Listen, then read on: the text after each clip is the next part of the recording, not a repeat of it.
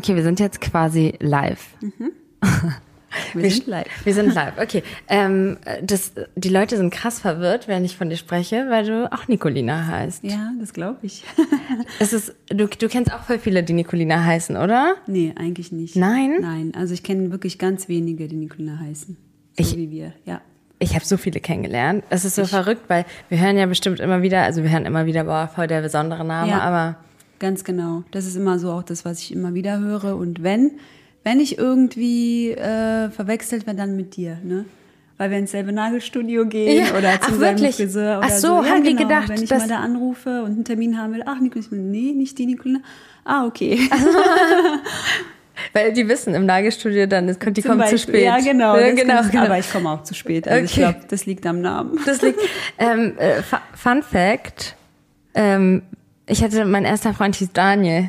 Ja, stimmt. Und dein Mann heißt ja auch Daniel. ja. Und dann Daniel Nicolina, wie witzig eigentlich, Ja. oder? Was für ein Zufall es gibt. Okay, gut. Wir sind jetzt hier gerade im schönen Saint-Tropez. Wie verrückt auch, dass wir hier sind. Wir sind schon voll viel zusammengereist. Es war Mhm. immer, es gibt ja so Menschen, mit denen man gerne verreist und Menschen, mit denen es manchmal nicht so harmonisch ist. Ja. Mit uns war es immer schön und harmonisch. Du bist echt toll, weil du bist fleißig. Und du kannst gut kochen. Ich koche, ich räume auf, ich mache alles und ihr könnt entspannen. Ja, Hammer. Genau, und ähm,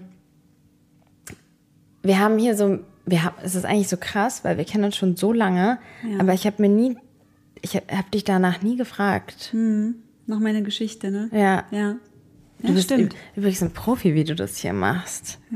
Mit den, hast du schon mal sowas gemacht? Nein, noch nie. Ist das erste Mal. Krass. Aber du bist auch, bist du nicht auch Miss Croatia? Hm, Nee, nein. Also ich habe mal bei so einem Wettbewerb mitgemacht. Ähm, das war, glaube ich, in, wo waren wir da? In Ungarn? Genau, es war so eine Miss Europa-Wahl. Da sind wir halt mitgefahren mit noch einer Freundin von mir. Um ehrlich zu sein, bin ich eigentlich nur gefahren, um mit bisschen Spaß mit meiner Freundin zu haben.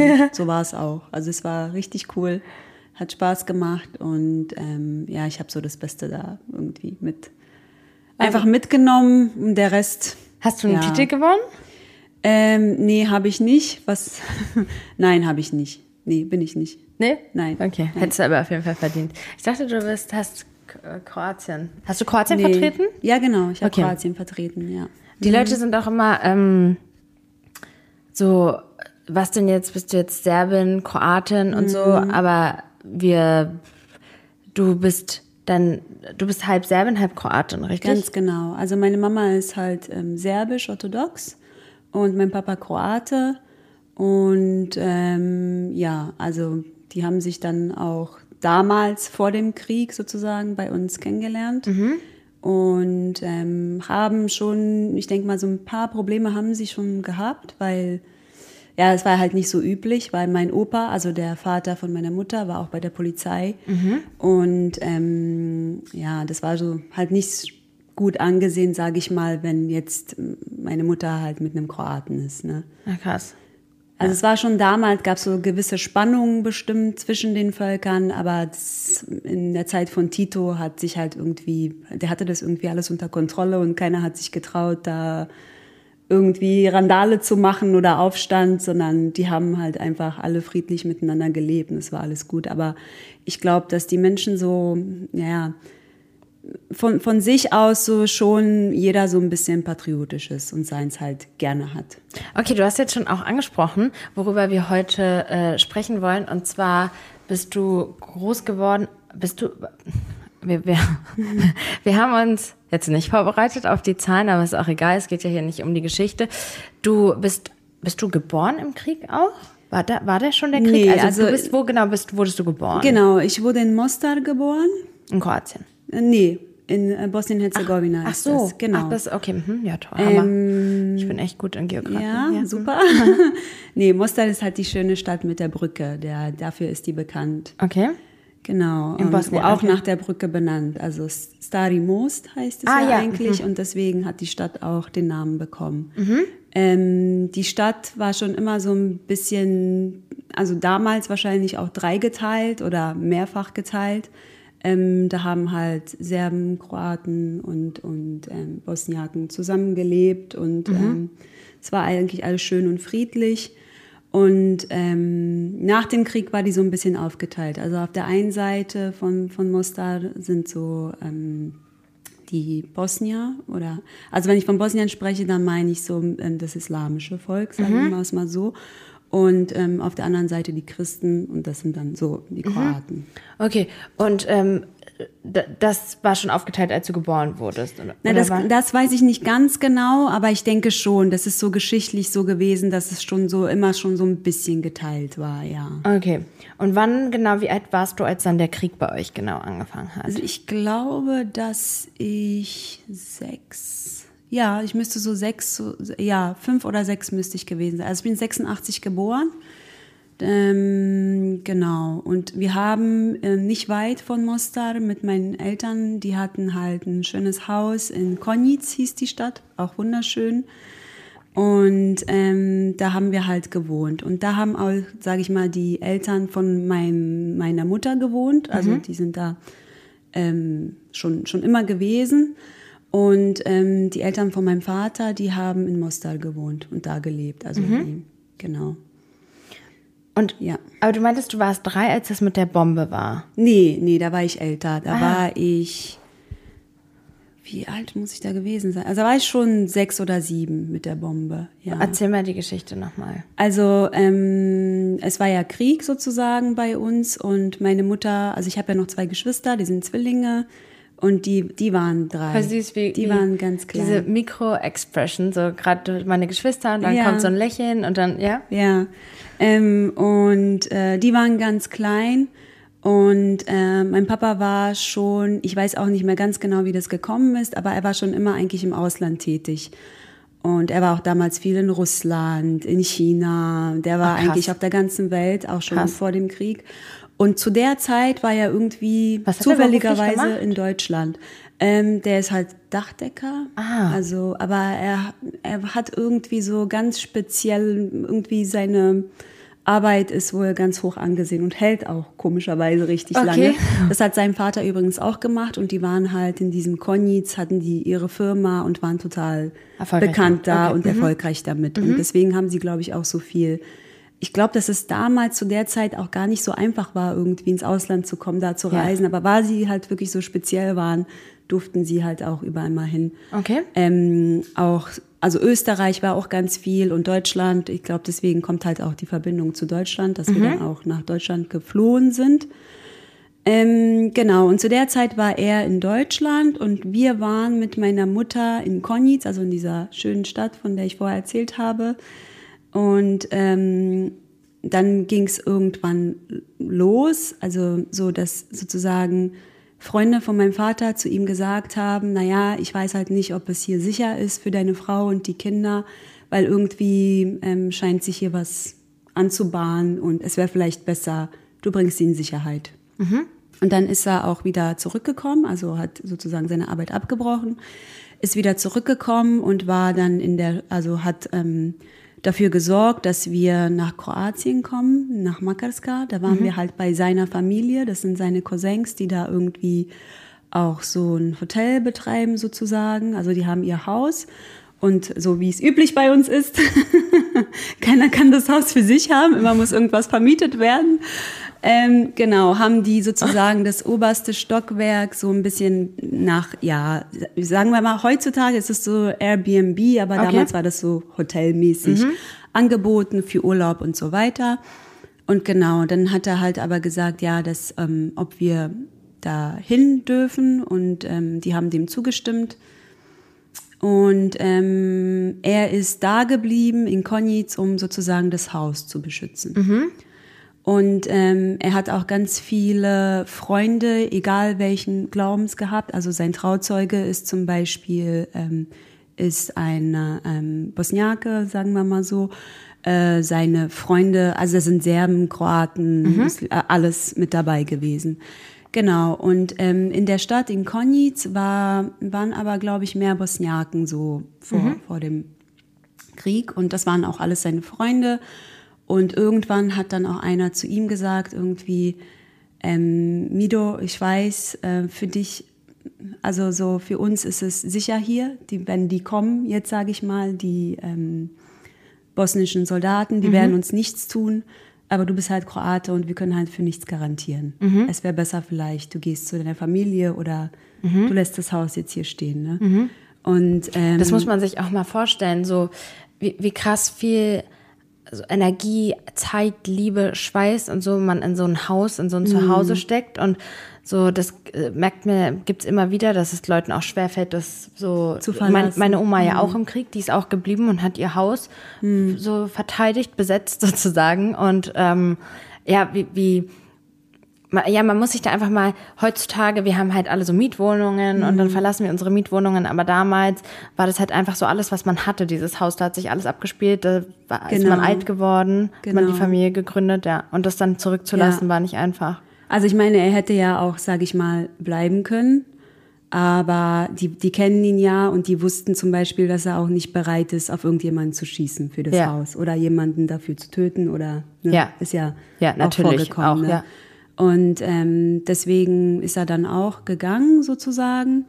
Ähm, ich glaube, er war dann auch erstmal kurz bei uns in Makarska und hat gesehen, okay, ähm, er muss irgendwie Geld verdienen und ist eigentlich wieder nach Deutschland gegangen, um zu arbeiten. Ähm, aber wir sind halt dann da geblieben und ich glaube, dass es halt meiner Mama ein bisschen zu viel war, sage ich mal. Also du musst dir halt vorstellen, du hast alles, ne? Du hast ein geregeltes Leben, du hast immer das, worauf du gezielt hast, sage ich mal. Du wolltest halt eine anständige Arbeit haben, deine Kinder großziehen, ganz normal aufwachsen. Das hattest du alles. Du hattest einen Mann, der eine erfolgreiche Firma hatte einfach alles gehabt zu der Zeit, sage ich mal, und von heute auf morgen alles verlieren in ein Zimmer, sage ich mal, mit drei kleinen Kindern. Ich glaube schon, dass das Zwillingen, eine krass. Ganz sehr krass. schwierige Zeit für sie war, Ja. auch. Ne?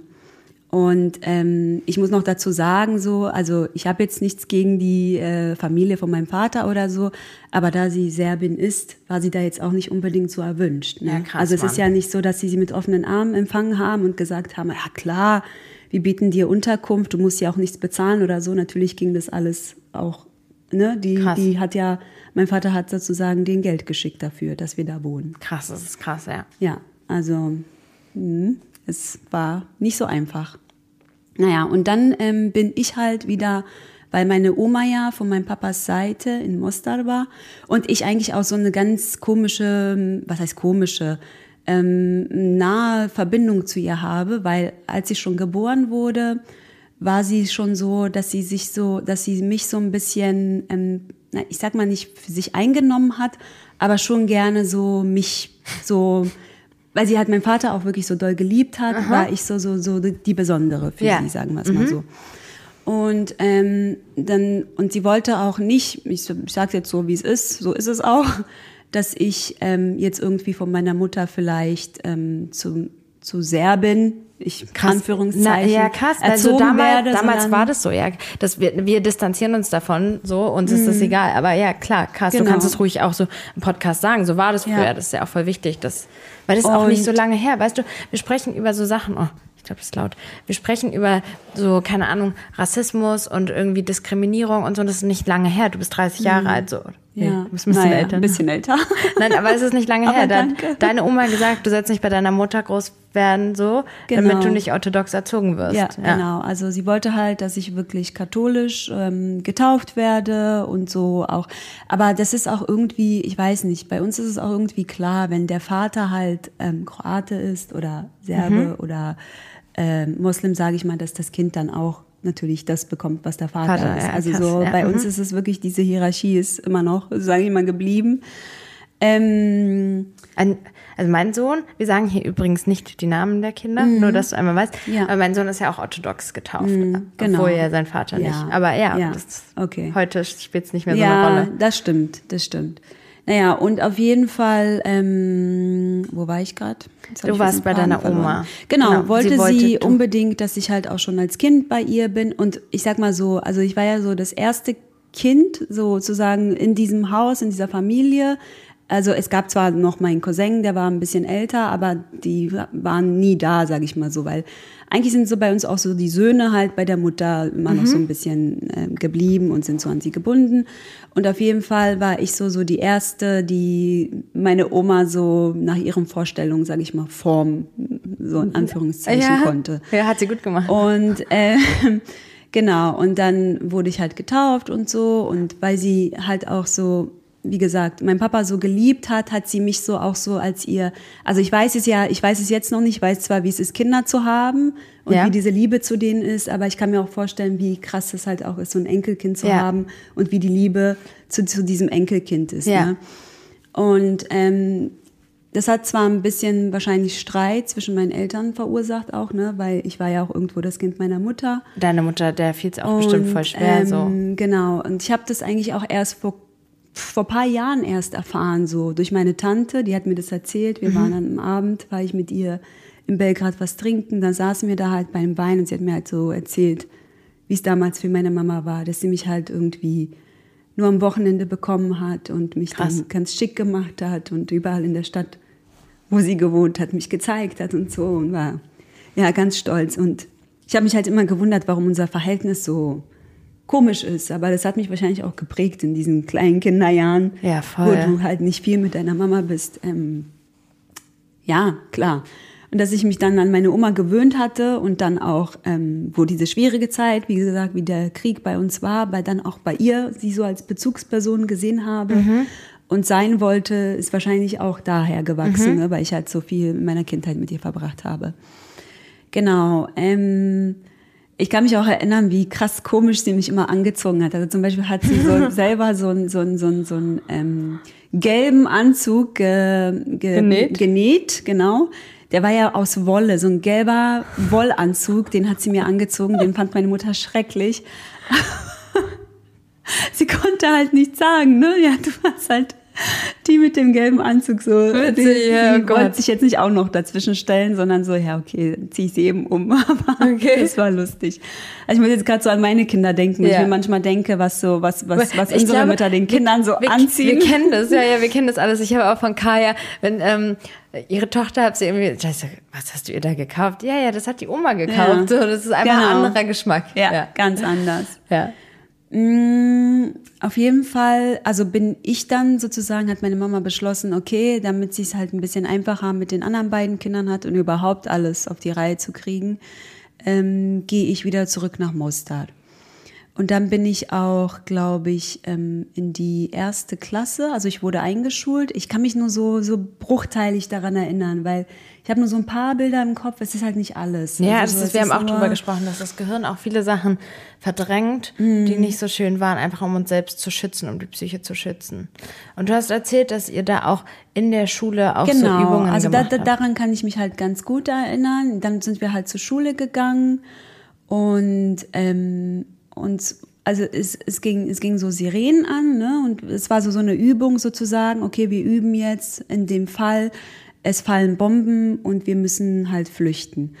Und ähm, da haben die halt so einen Bunker, also was heißt Bunker? Also die haben so die Erde hochgebuddelt sozusagen, also haben so ein Loch in die Erde gebuddelt vor der Schule, also auf dem Schulhof sozusagen, haben sie halt so ein Loch gebuddelt, den so mit Hölzern ausgekleidet, oben und unten, dass halt auch nichts runterfallen kann und von oben auch nochmal mit Erde und dann konntest du halt so eine Treppe runter und warst dann sozusagen unten unter der Erde.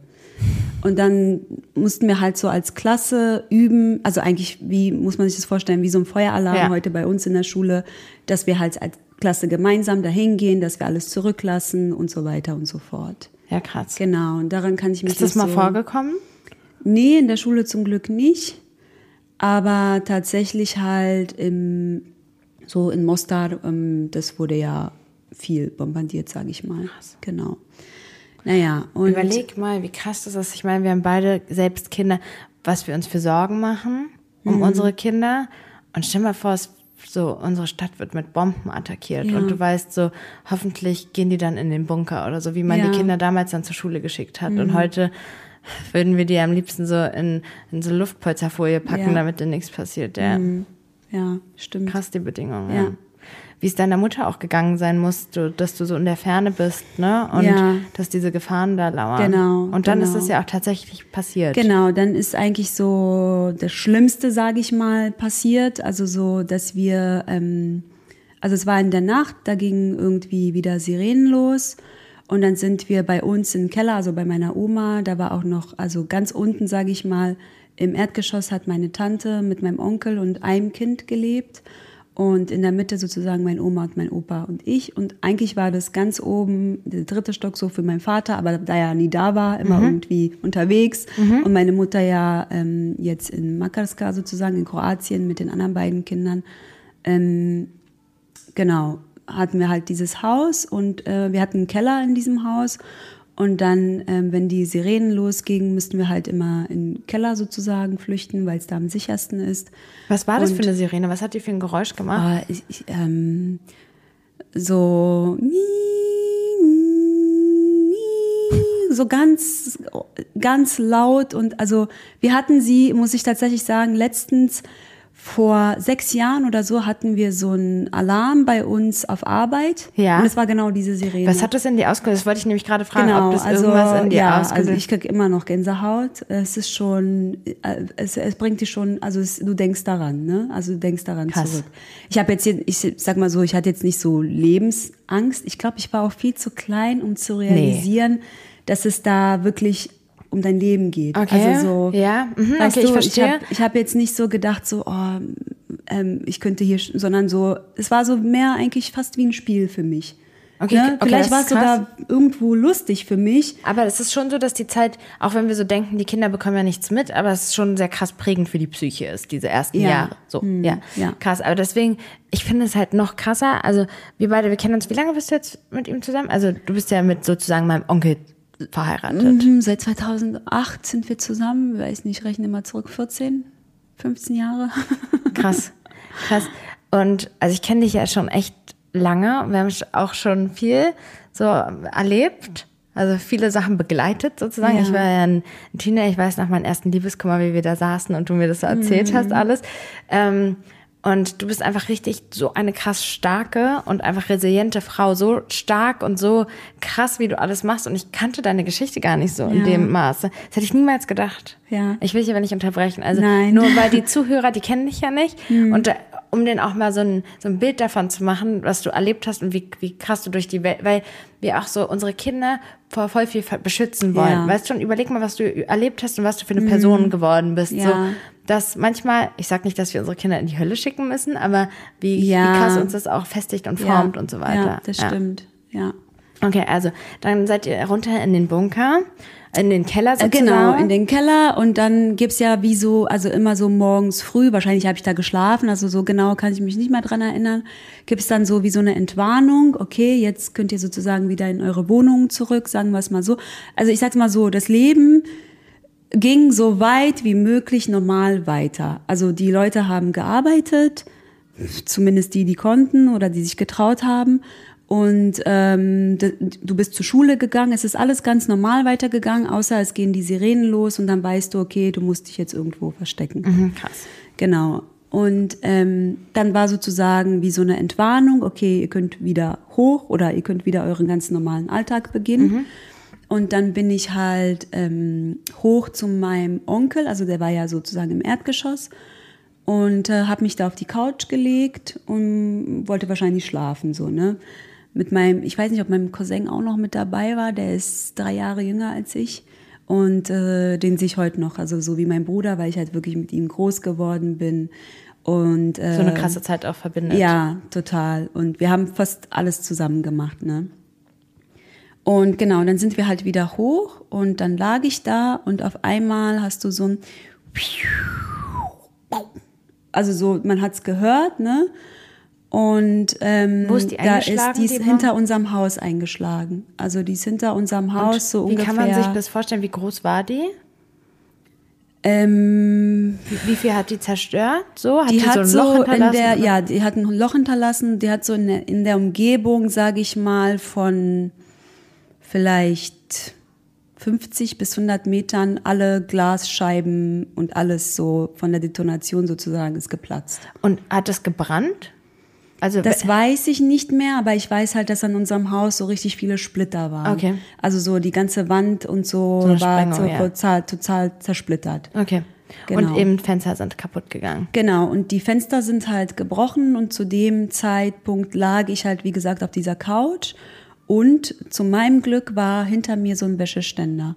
Also da war so ein Wäscheständer mit, ich weiß nicht, mit Handtüchern und Bettwäsche drauf. Und den habe ich mir so aus dem Reflex so über den Kopf gezogen. So krass. So, ja. weil, ähm, genau, also ich habe vergessen zu sagen, die Couch war genau am Fenster Mhm. sozusagen. Ich lag sozusagen am Fenster und habe mir das dann über den Kopf gezogen und das ist dann so, ja, also daher kommt wahrscheinlich auch diese, meine Angst, die ich heute noch habe, vom Platzen. Also zum Beispiel traue ich mich nicht, Champagnerflaschen zu öffnen. Mhm. Oh. Sektflaschen oder? Sektflaschen oder äh, so Luftballons. Platzen von Luftballons, wenn die Kinder mit Luftballons spielen und der platzt, dann bin ich auch immer so, also so, wenn mal Ja. kurz das Herz stehen bleibt, also dieses Angstgefühl. Ne? Ja, ja. Nachvollziehbar. Genau, und dann weiß ich nur noch, dass meine Tante reingerannt kam und ähm, erstmal diesen, dieses äh, Ding da, also von mir hochgeschmissen hat, also die äh, Glasscherben irgendwie da von mir runtergeholt hat. Dann sind wir, ähm, kam auch irgendwann meine Oma, natürlich alle um so um mich herum irgendwie besorgt, weil die waren, glaube ich, in der Küche und die Küche ist auf der anderen Seite sozusagen. Also wenn die Bombe hinterm Haus eingeschlagen, also da war so, so Schlaf und ähm, so die Schlafzimmer und auf der anderen Seite war halt das Wohnzimmer und äh, die anderen Sachen. Und ähm, dann weiß ich noch ganz genau, dass ich mich übergeben habe. Verschreckt Also- oder hattest du eine Gehirnerschütterung? Das weiß ich nicht mehr. Also da war ich viel zu klein, um das zu wissen. Aber ich weiß, dass ich mich übergeben habe, auch mehrmals.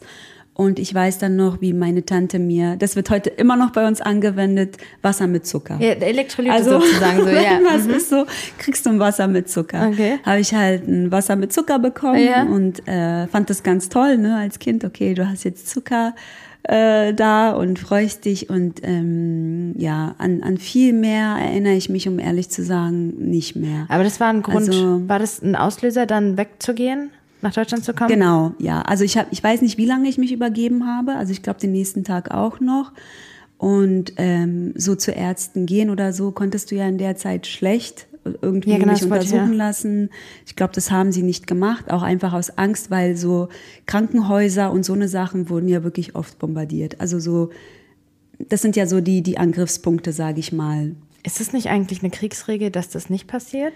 Eigentlich schon, aber ich glaube, in Also in der so einem Ukraine Krieg gibt es, gibt ja es so. keine, keine Regeln. Ja, da, krass. da macht jeder seins.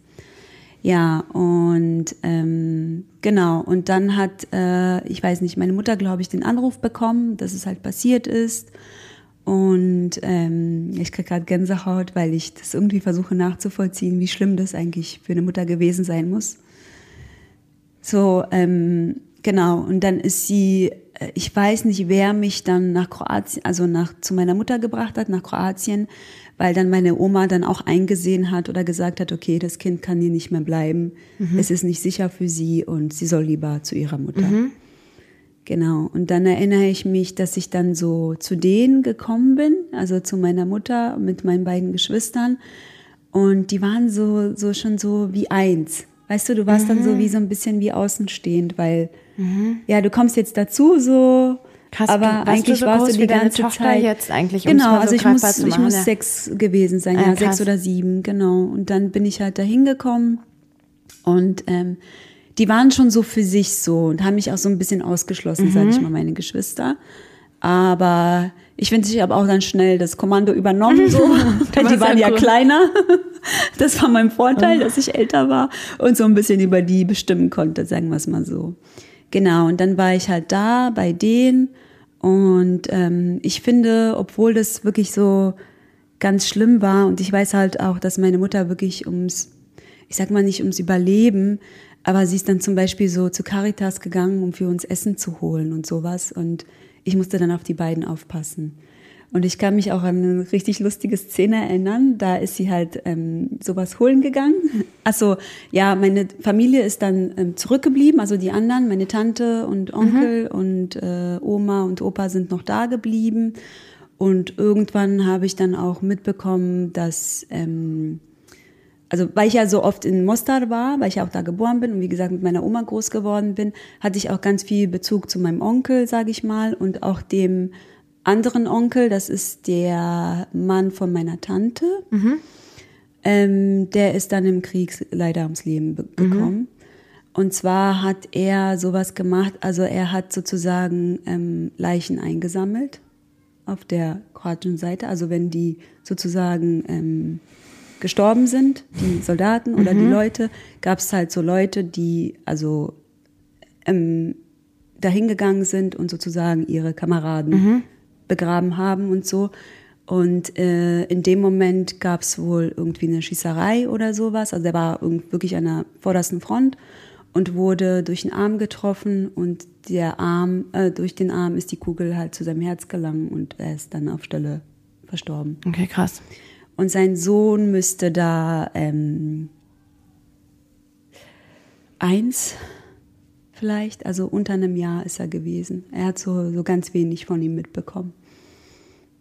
Genau, der hat einen Sohn und meine Tante ist auch ewige Witwe geblieben. Sie hat auch nie irgendwie ähm, jemanden gefunden. Ich weiß nicht aus welchem Grund, aber das war auch so ein ganz toller Mann, finde ich. Also der war total lustig und hat mich immer mitgenommen und immer, wenn er mich gesehen hat, er ist auch viel Motorrad gefahren, hat dann auch gesagt so, komm, was willst denn du hier mit den Omis? Ich bring dich mal in die Stadt, wir gehen mal eine Pizza essen und so. Also das war so ein richtig cooler Onkel. Ja, okay. Ja, und das ähm, hat mich dann auch sehr mitgenommen, muss ich ehrlich sagen. Aber irgendwie habe ich das immer noch nicht so verstanden gehabt. Also ich habe jetzt nicht verstanden gehabt, er ist jetzt weg. Und es hat mir auch, um ehrlich zu sein, auch keiner erklärt. Also es hat sich keiner die Zeit genommen, einem Kind zu sagen, was ich heutzutage auch irgendwo verstehe aus einer ja. Sicht. Ne? Früher hat man noch viel mehr so gesagt, man lässt die Kinder Man lässt einfach die Kinder genauso unwissend und so. Mm, Ja. ja, es ist vielleicht besser, die wissen nicht so viel, genau. Ja. Und ähm, ja, dann habe ich dann irgendwann, also meine Tante trägt, glaube ich, heute immer noch viel schwarz. Also Ach ja. Bei uns ist das auch krasser, ne? Dass wenn jemand stirbt, also ein Jahr wird auf jeden Fall schwarz getragen. Ja, 40 oder? Tage auf jeden Fall, genau. Genau. Aber sie hat wirklich, ich glaube, fünf, sechs Jahre oder so danach immer noch schwarz getragen. Und ähm, es ist auch ganz süß, wie sie heute noch von ihm spricht. Ne? Das war so ihre große Liebe. Also muss man sich mal vorstellen, du lernst jemanden kennen, du heiratest, du bist glücklich, bekommst ein Kind und dann wird er von heute auf morgen einfach aus dem Leben gerissen. Ja. Und ich glaube, dass es halt vielen da so gegangen ist. Also sie ist ja nicht die Einzige. Und ich glaube auch, es gibt Menschen, die noch viel schlimmere Sachen erlebt haben als das. Ja. Aber du wolltest erzählen, du hast auf deine Geschwister aufgepasst. Genau, meine Mama hat ähm, dann, wie gesagt, ist dann oft ähm, zu Caritas gegangen, um für uns Essen zu besorgen. Und äh, ich war dann alleine mit den beiden, mit meinen Geschwistern, hat gesagt, ja, pass mal kurz auf die auf. Also es gab ja den Onkel von meinem Vater mit seiner Frau und seinem Bruder war auch in dem Haus mit seiner Frau. Die waren halt so unten und wir, wie gesagt, in diesem in Anführungszeichen Hotel oben. Und da hat sie gesagt, ja, ich lasse euch mal, ach, das waren vielleicht 20 Minuten oder so, äh, weil ich was zu essen holen will. Dann meinte mir so, ja, okay. Und die beiden sind mir tierisch auf den Nerv gegangen, wirklich tierisch. Und dann meinte ich so, komm, wir spielen ein Spiel. Und die beiden so, äh, mit ihren blöden, kleinen, großen Augen so, ja, unsere große Schwester will mit uns spielen, komm, wir Okay. spielen. Da habe ich gesagt, wir spielen das Spiel, ich fessel euch auf den Stuhl, ähm, auf Toilette, damit sie auch wirklich nicht in dem Zimmer sind, wo ich bin. Ja. Ich fessel euch auf den Stuhl und ähm, da müsst ihr dann still sitzen, bis Mama wiederkommt. Nein. Und was haben die gesagt? ja, ja, die wollen mitspielen. Ne? Da habe ich so halt zwei Stühle geholt, die auch wirklich so wie im Film so äh, Rücken an Rücken gelegt, Ja. ne? Und die beiden gefesselt und ich glaube, ich habe ihnen sogar eine Socke in den Mund gepackt und den Mund zugemacht, damit sie halt auch nicht schreien können. Nein. Ja. Und, Wo hast du das gesehen? Ich weiß es nicht. Ich, ich habe keine Ahnung. Und die saßen da auf Toilette. Oh mein Gott, Ich kann mich Mutter. nicht mehr erinnern. Also ich kann nur Die noch, ich Frau. kann nur noch das Bild. Ich weiß nur noch das Bild, dass die beide da so Rücken an Rücken Wie die da? sitzen und so mit dem Rücken wackeln, um da irgendwie. Und wie alt waren die? Die waren, die waren drei, drei oder vier waren Oh mein die. Gott. Mhm, genau.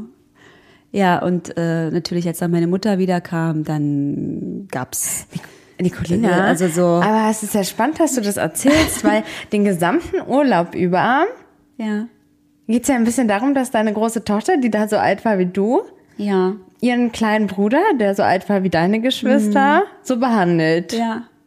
Ne, dass sie da total dominant ist und alles Ja. nach ihren Regeln laufen soll und so. die ja. zwei kleinen Brüder, die so ein bisschen so ein bisschen ein Team sind. ja, ja, stimmt. sie außen ja, vor. weil sie halt, mh, Jungs sind, ne? Ja, krass. Jetzt, wo du sagst, fällt es mir auch auf. Aber vorher? Krass spannend, okay. Ja. Genau, und dann ähm, ja, hat sie die natürlich losgebunden, ne? Und äh, für mich gab es dann richtig Ärger. Anders Ärger, als man heute Ärger äh, bekommt. genau. Also, ja. Und ähm, ja, äh, wo ich, wo ich noch, das, das war halt die lustige Geschichte mit meinen Geschwistern. Das war die lustige Geschichte, ja, die war dass ich die lustig. gefesselt habe. Ja. Und ähm, ich musste so daran denken, so was hätte alles passieren können. Ne? Es waren zwar nur 20 Minuten, aber auch krass mutig von meiner Mama, sage ich mal. Also sie muss ja das Vertrauen in mich gehabt haben, dass ich das kann. Aber ähm, ja, dieses Mal halt, aber ist zum Glück alles gut gegangen. Ne? Die haben es überlebt. Ja, krass. Und die finden es heute auch lustig. Ja, krass, krass. Krass, Kinder. Ey, aber du warst bestimmt auch traumatisiert nach all dem, was du erlebt hast. Ja, ja, also schon. Ich denke schon, aber ich finde, also ich weiß nicht, ich habe ja trotzdem, ich sag mal so, das Wichtigste habe ich ja oder habe ich ja immer bei mir gehabt. Ne? Ich hatte meine Geschwister, ich hatte meine Mutter. Okay, wir hatten nicht immer den Papa, aber der hat uns halt immer oft besucht. Und du wurdest geliebt, das ist ja das Wichtigste, Genau, ne? auch und von sie deiner hat Oma. uns wirklich genau ganz viel Liebe geschenkt und auch gar nicht so das alles so mitbekommen lassen. Ne? Also Mhm. sie hat wirklich, glaube ich, sehr, sehr, sehr viele Schwierigkeiten gehabt, ähm, weil sie halt dann auch wirklich in einer kroatischen Stadt war, sage ich mal, Mhm. als Serbin. Und ähm, ja, es, es war nicht einfach zu der krass. Zeit. Sehr krass. Ja. Und dann, wann seid ihr dann nach Deutschland gekommen? Wie war das? Ach so, genau. Ich will noch ganz kurz erzählen, wie Ja. toll das war. Also, dass Papa immer kurz vor Weihnachten oder zu Weihnachten gekommen ist und uns ganz viele Geschenke mitgebracht hat aus Deutschland in seinem Koffer. Okay, süß. Daran kann ich mich auch noch sehr gut erinnern, dass er halt immer erstmal so mit den Erwachsenen, die sind dann immer irgendwie unten im Garten gewesen in, ähm, Erzähl ruhig weiter, das noch bitte. in. Makarska. Mhm. Und ähm, aber wir wollten schon so immer schon so die Geschenke sehen. Was hat er denn mitgebracht? Was hat er dabei und so Mhm. und haben immer schon so ein bisschen in seinen Koffer gestöbert und geguckt. Ja, dann gab's dann immer so Barbies oder keine Ahnung, also so. Es war wirklich so Weihnachten war unvergessen. Und in Kroatien Wir wurden jetzt unterbrochen, weil hier ein Kind geweint hat. Ähm, okay, es geht weiter. Also wir kommen jetzt zu dem Punkt, wo du nach Deutschland gekommen bist. Genau. Ähm, und zwar hat dann meine Mutter irgendwann zu meinem Vater gesagt, also er war ja, wie gesagt, immer noch in Deutschland, hat da gearbeitet. Und es gab ja früher auch zum Beispiel keine Handys. Ne? Sie konnte ja nicht einfach anrufen oder ihm schreiben, hey, wo bist du, was machst du, sondern du musstest echt irgendwie zu so einer Telefonzelle laufen. Da hast du dann so eine Karte eingesteckt man und konntest dann nach Deutschland telefonieren und das war auch unheimlich teuer. Und wohin hat sie dann angerufen? Weil er hat ja auch kein Telefon. Genau, also eigentlich Zeitpunkt müssen sie, also ich glaube, die haben sich halt viel geschrieben. Also ich weiß Briefe. noch, dass meine Mama Briefe geschrieben hat, genau. Aber dass er auch ab und zu mal angerufen hat. Also er hat dann sozusagen bei meiner Familie angerufen. Ja. Und ähm, ich glaube, drei Jahre waren wir insgesamt da in Makarska. Und Dann warst du so ähm, zehn? Nee, ich war, ich war acht. Ich weiß genau noch, Okay, dass acht. ich meinen neunten Geburtstag, den ersten sozusagen hier in Deutschland gefeiert Mhm. habe. Und das war der neunte. Und ähm, genau, dann ist sie, sind wir ähm, sozusagen, also ich zähle jetzt, also diese drei Jahre sind sozusagen die Zeit, die meine Mutter schon vorher war. Und dann bin ich ja Mhm. dazugekommen, das müssen ja dann noch zwei oder so gewesen sein. Dann sind wir alle zusammen nach Deutschland. Genau, dann hat sie ihm irgendwann gesagt, so, äh, so kann ich nicht mehr leben. Also wir sind auseinander, ich bin halt hier alleine mit den Kindern. Du kommst zwar ab und zu, aber so wirklich ein Leben ist es nicht. Also ich weiß nicht, was wir machen sollen. Entweder du kommst wieder zurück und bist dann hier bei uns oder wir kommen nach Deutschland. Was da zu der Zeit auch gar nicht einfach war. Ne? Wie willst du einfach nach Deutschland kommen? Also so, erstmal brauchst du eine Menge Geld, um dir irgendwie ein Ticket dahin zu bezahlen oder du wirst irgendwie hingeschmuggelt. Also so, wie man es eigentlich jetzt von den Booten oder so kennt, so, du musst wirklich eine Menge Geld bezahlen und dann weißt du ja nicht mal, ob es klappt oder nicht. Und äh, wie genau das bei uns war, wie wir das geschafft haben, weiß ich ehrlich gesagt nicht Du hast mehr. gerade ganz vorbildlich das Mikro gehalten. Perfekt, so weitermachen. Toll. Weiter. Und ähm, ich weiß nur, also ich kann mich an die Szene erinnern, wir sitzen im Bus, ich mit meinen drei Geschwistern, meine Mama. Zwei und die- Geschwistern. Ähm, zwei Geschwistern. Ja. Ups. Dachte so, oh, okay. kein- Genau, also wir drei wollte ich Ja. sagen und meine Mama. Und ähm, sie hatte, ich glaube, fünf von diesen, ich weiß nicht, ob man die so nennt, polnische Taschen. Okay. Kennst du diese Stofftaschen, die so, ähm, nee. so gestreift sind? Doch, diese Riesentaschen, man. Ach, oh mein Gott, ja, ja doch, die mit dem doch. Reißverschluss Aber ich, oben. ich kenne das eher als türkische Taschen. ja, genau, aber ich weiß ja, warum die, die, die bei uns kauft man so am Türkenmarkt. Oder Ja, so, so genau, Eine, so genau. rot und blau, so weiß Und in gestreift. diese Mhm, so Taschen kariert, hat sie, glaube ich, ihr ganzes, ich sag mal so, Leben Mhm. eingepackt. In der Hoffnung, dass sie vielleicht irgendwann wieder was aus dem Haus bekommt oder so. Deswegen haben wir auch ganz wenige Bilder noch oder Fotos von uns Mhm. aus der Kindheit. Und deswegen sind die auch so total wertvoll für mich Mhm. irgendwie. Vielleicht ist auch der Grund, warum ich so viele Bilder von meinen Kindern mache.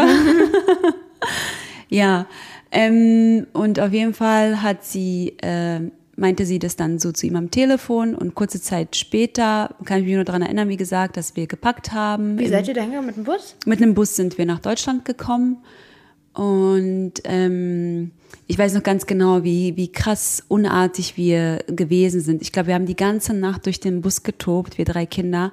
Und sie konnte uns auch gar nicht bändigen oder so. Ich, sie wurde auch oft angesprochen, so von wegen so, ja, sag doch mal bitte was zu den Kindern und so bla bla. Und dann weiß ich noch, das sagt sie, erzählt sie heute immer noch. Sie hat gesagt, nee, macht das, ihr, ihr dürft meinen Kindern sagen, was ihr wollt, so von wegen, beruhigt die doch selber. Ich habe jetzt keine Lust mehr. So, äh, wir sind wahrscheinlich irgendwann eingeschlafen, aber sie meinte, wir sind tausendmal auf Toilette- gerannt, weil wir das so spannend fanden, auf diese Bustoilette zu gehen und Oh wieder Gott, hoch. okay. Ich stelle es mir gerade vor, ey, meine Kinder mit ihren kleinen Kinderhänden auf so einer ekligen Toilette, ey, nee, will ich mir gar nicht ausmalen. Das war, glaube ich, ihre kleinste Sorge. Glaube ich auch. Ja, und dann sind wir irgendwann wach geworden. Wir fahren da gerade in Berlin in diesen ZOP ja. äh, Omnibusbahnhof ein und da steht mein Papa mit seinen dunklen Locken und so einer eingerollten Zeitung in der Hand. Und wir steigen da aus und natürlich war die Freude riesengroß und dann sagt meine Mama so zu ihm so, ja und? Ähm, sie hat natürlich gehofft, dass er irgendwie eine Wohnung schon für uns organisiert hat oder irgendwie ja, wenigstens eine Unterkunft, also so, dass, dass er da irgendwie Bescheid weiß. Ne? Der hat ja nur irgendwie gesagt, ja, kommt her. Und dann ist das wahrscheinlich auch alles viel zu schnell gegangen. Vielleicht hat er auch gar nicht die Zeit, sich um das alles zu kümmern. Hat so, so, also wirklich so wie heute noch so pustet so aus dem Mund so und zuckt so mit den Schultern, ja, keine Ahnung, zu einer Freundin.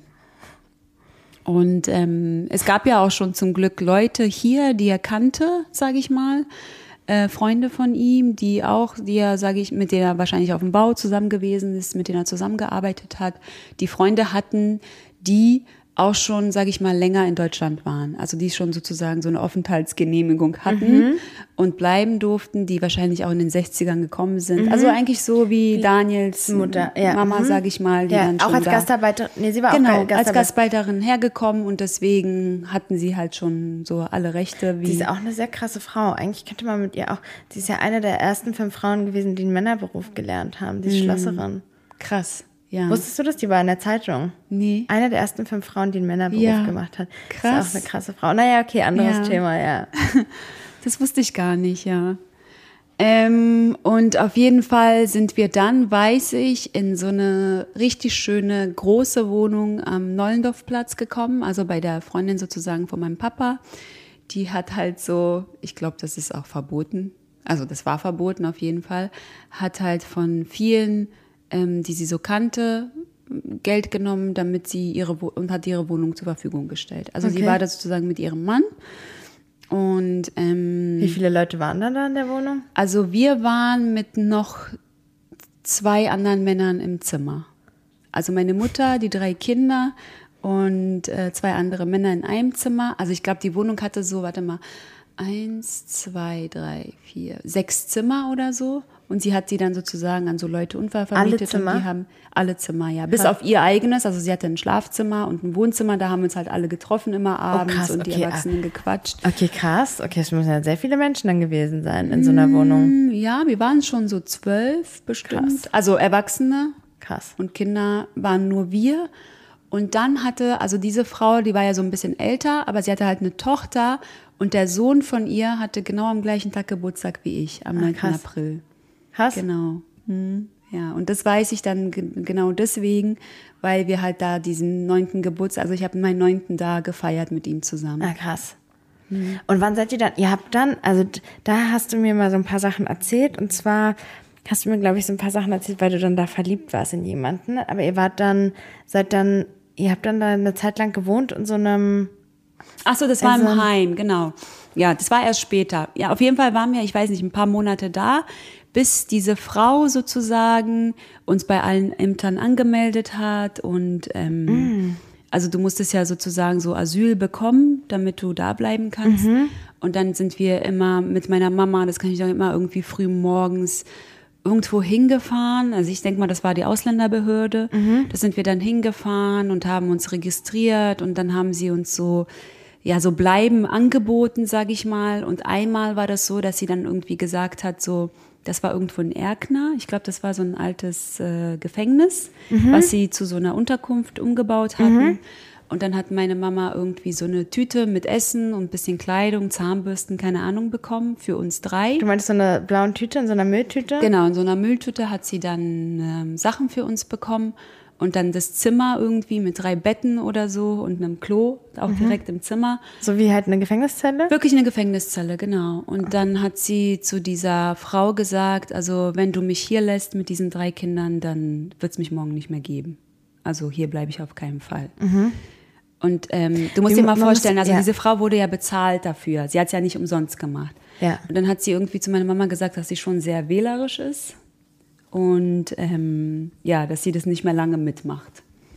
Also sie soll sich mal jetzt entscheiden. Da meinte meine Mutter so, aber hier bleibe ich nicht, tut mir leid. Das ist ein Gefängnis. Ich habe drei kleine Kinder und da waren auch halt fremde Menschen. Ne? Mhm. Meistens waren das auch irgendwie, ich weiß nicht wieso, aber es waren immer irgendwie so Männer, die da alleine waren. Krass. Also so, ich sage mal in Anführungszeichen, Samzi haben wir die genannt, Okay. so allein, alleine. Ja, so. ja.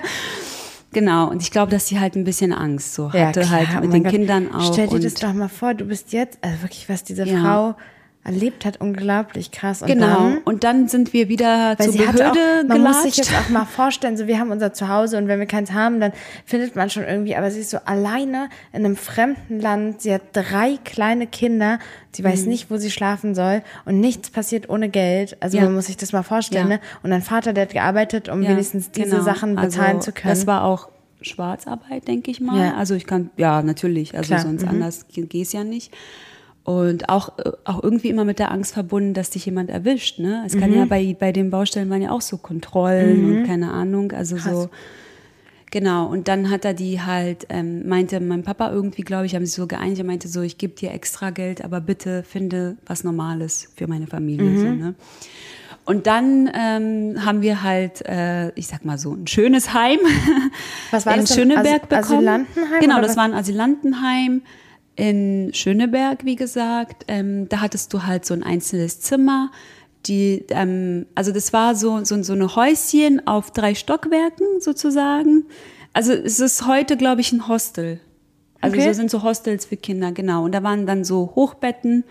Ähm, und die Küche musstest du dir immer mit den anderen beiden Zimmern teilen oder Mhm. mit dem, ähm, also ab fünf Personen hast du sozusagen zwei Zimmer bekommen. Okay. Da hast du zwei Zimmer und eine Toilette für dich. Okay. Und ansonsten hast du halt ein Zimmer, weil wir waren ja zu viert, also nur meine Mutter und die drei Kinder Mhm. sind angemeldet sozusagen und haben wir sozusagen nur so ein Zimmer bekommen, Mhm. mussten uns die Toilette mit so wieder drei fremden Männern teilen Mhm. und die ähm, Küche auch mit so äh, Leuten aus ähm, auch vom Balkan, aber ähm, das waren so Sinti und Roma. Weißt du, Nicolina, wir beide, wir haben, ähm, als wir hier angekommen sind, hast du mir erzählt, wie deine Mutter dich besucht hat und du dich so sehr darüber geärgert hast, dass sie gesagt hat, ähm, pass bitte auf deine Kinder auf im Urlaub. Mhm. Kannst du dir vorstellen, wie viel Angst diese Frau gehabt haben Ja. muss um ihre, um ihre Kinder? Da kann man eigentlich nur nachvollziehen, dass sie extra nochmal zu dir kommt, um zu sagen, pass auf deine Kinder auf. Mhm. Stimmt. Ja, Das ist echt so von krass. der Seite habe ich das gar nicht gesehen. Und vielleicht auch, dass sie halt diese Reise so, diese Fahrt Mhm. oder sowas damit verbindet, ne? Dass sie Ja. dann immer daran zurückdenkt, wie, Ja. wie es für sie war. Und auch diese, diese Machtlosigkeit, ja, die Genau. sie gefühlt hat, das muss, das ist eins, das Schlimmste, was man, Mhm. Soll ich kurz Pause machen? Nein, alles gut. Okay. Das Schlimmste, was man eigentlich erleben kann, ist diese so Ohnmachtsgefühle, ja. Du bist Mhm. so ausgesetzt dieser Situation.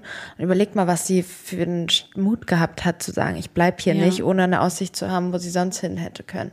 Genau. Ja, krass. Ja. Und genau, ich weiß jetzt nicht genau, wie lange das in Monaten oder Tagen gedauert hat, aber wie gesagt, dann haben wir halt so was Schönes in Mhm. Anführungszeichen gefunden. Wie lange habt ihr dort gelebt? Ähm, das hat, ich glaube, vier oder fünf Jahre. Krass. Ja. Wie alt warst du dann? So um sich Äh, das Zehn, elf, äh, ja, so, ja, doch, doch, da Kann- bin ich komm, zur du warst Oberschule doch da in einen gekommen. Jungen verliebt und hast ihm irgendein, irgendein Zettelchen geschrieben oder so, da war doch so eine Geschichte. ich Die hast du mir erzählt, als ich gla- 14 war und Liebeskummer hatte. Ich kann mich nicht mehr so dran erinnern. Hast du mich dran, hast du die Geschichte erzählt. Ja. Ich habe es richtig vor Augen. Ja, ich muss noch mal, also so, ah, ja, gleich, gleich kommt's, ja. Gleich kommt's. Ach so, genau, weil, also ich muss auch ehrlich sagen, diese, diese Zeit im Heim, okay, am Anfang war es halt ein bisschen schwer, aber wir haben uns ziemlich schnell daran gewöhnt und ähm, da waren Kinder sowohl aus Bosnien, Serbien, Kroatien, Libanon, äh, ich weiß nicht, woher die noch, also wir hatten wirklich alles da. Ja? Alles, das war bunt gemischt. Ähm, da waren auch Leute aus Albanien, äh, von überall. Ja. Ne? Und es war so ein, es war unglaublich, wie krass wir Kinder so zusammengehalten haben. Ne? Also wir waren eigentlich so Seid die die Schule Heimkinder. Ja, wir wurden auch viel gemobbt und gehänselt in der Schule, weil die wussten halt nicht, was da so abgeht. Ne? Also was ist das für ein Heim? Habt ihr Eltern? Ähm, wie lebt ihr denn da? Ne? Das war total irgendwie. Es gab welche, die wollten dazugehören. Ne? Die sind auch immer in den Heim gekommen zum Spielen Krass. von außen. Was auch cool. Auch ich, ich kann mir Deutsche. schon vorstellen als Kind, dass es cool ja, war. aber ähm, es gab auch welche, dass die uns halt so wirklich so, die uns gehänselt haben. Ne? Also die Warst so, du auf einer Schule mit deinen Geschwistern? also ich war erstmal, bin ich ähm, in so eine Vorbereitungsklasse gegangen, äh, um Deutsch zu lernen sozusagen. Also es war so die dritte, vierte Klasse habe ich so in einem Zug gemacht und habe Deutsch gelernt. Und was ich halt so witzig fand, die hier waren ja so, ich sag mal in Mathe so zurückgeblieben. In Anführungszeichen, da waren wir viel weiter, also da und Ja, ja, das ist in aber- das Kroatien und Schulsystem wie ist wir- echt noch mal anders, ja. äh, wie weit wir da waren. Da waren alle erstaunt. Und ich finde auch so, in einem Jahr habe ich, wie gesagt, dann Deutsch gelernt und habe dann in Schöneberg auf so eine Grundschule gewechselt. Und da sind meine Geschwister auch in die erste Klasse gekommen. Ja, krass, okay. Mhm. Und die waren vorher, gab es im Heim halt auch so einen Kindergarten. Ähm, da waren die dann vorher. Ich war ja zu alt dafür. Oh, hat deine Mutter sozusagen. gearbeitet? Nein, du durftest ja nicht arbeiten. Also ohne ähm, Aufenthaltsgenehmigung. Wir hatten da sowas wie eine Duldung bekommen, ne? Und du wurdest dann sozusagen nur geduldet. Und die wurde auch alle drei oder sechs Monate verlängert. Ja. Und ähm, da hast du auch so zum Beispiel Fälle mitbekommen, dass die dann wieder abgeschoben wurden, weil die keine Gefahr gesehen. Also ich glaube, das Amt prüft es dann so, ob du wirklich, ne, ob du wirklich einer Gefahr ausgesetzt warst oder nicht, und wirst dann so, ähm, wenn es halt nicht so ist, wirst du dann wieder abgeschoben.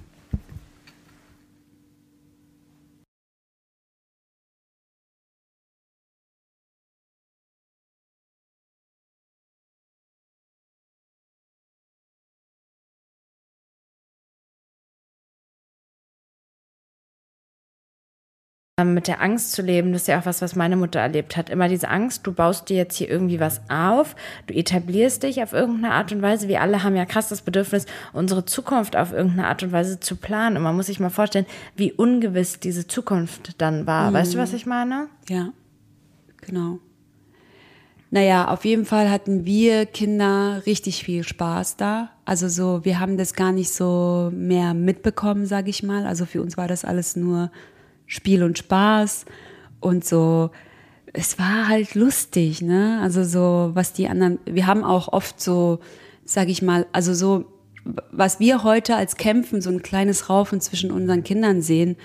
Das war da, das war da gar nichts. Also Weißt wir du, haben uns mit Steinen beworfen. Ich, so. ich muss halt, ich, ich muss halt sagen, ähm, wenn man über so die Ausländerpolitik spricht, dann ich bin auf jeden Fall dafür, dass die ähm, integriert werden. Aber ich kann mir auch vorstellen, dass es auch für die Kinder schön war, dass man alle so gemeinsam irgendwie in der Situation war. Man hat sich so ein bisschen verstanden. Und es war dann auch nicht mehr so wichtig, in welchem, aus welchem Land du kamst, aber du hattest so ein bisschen das Gleiche. Du hattest diese ungewisse Zukunft. Und auch für deine Mutter kann ich mir schon vorstellen, dass es vielleicht für sie einfacher war, dort mit irgendwie einer Frau wie soll sie eigentlich mit ihr Ja. gesprochen haben, aber einfach mit einer Frau zu sein in der ähnlichen Situation, die Genau. auch so eine Ängste, als jetzt da irgendwie, sagen wir mal, in Schönebeck in irgendeiner Wohnung zu sein mit den ganzen Deutschen und nichts mit denen zu tun Mhm. Ja. zu haben. So, weißt du, was ja, ich meine? Ja. ja. Ich glaube auch, das ist der Grund, warum sie nie wirklich vielleicht eine Therapie gemacht hat. Weißt du, weil sie sich dort ihre Geschichten erzählt haben. Die haben sich sozusagen, glaube ich, selbst therapiert. Mhm. Und die haben diese Therapie, ich finde es zwar nicht mehr lustig, aber irgendwo auch schon, haben die so, so als Chance gesehen, ähm, hier zu bleiben. Also du hast sozusagen so getan, als würde es dir nicht gut gehen. Und Okay. wer am besten geschauspielert hat, es gab dann halt so einen Arzt, der hat das dann so eingeschätzt, Picadoro hieß der damals, Okay. ähm, wie geschädigt du bist sozusagen. Okay, und demnach ging das halt auch, ob du dann sozusagen bleiben darfst Ach, oder wirklich? nicht. Ne? Ja, krass. Ja. Krass, genau. okay.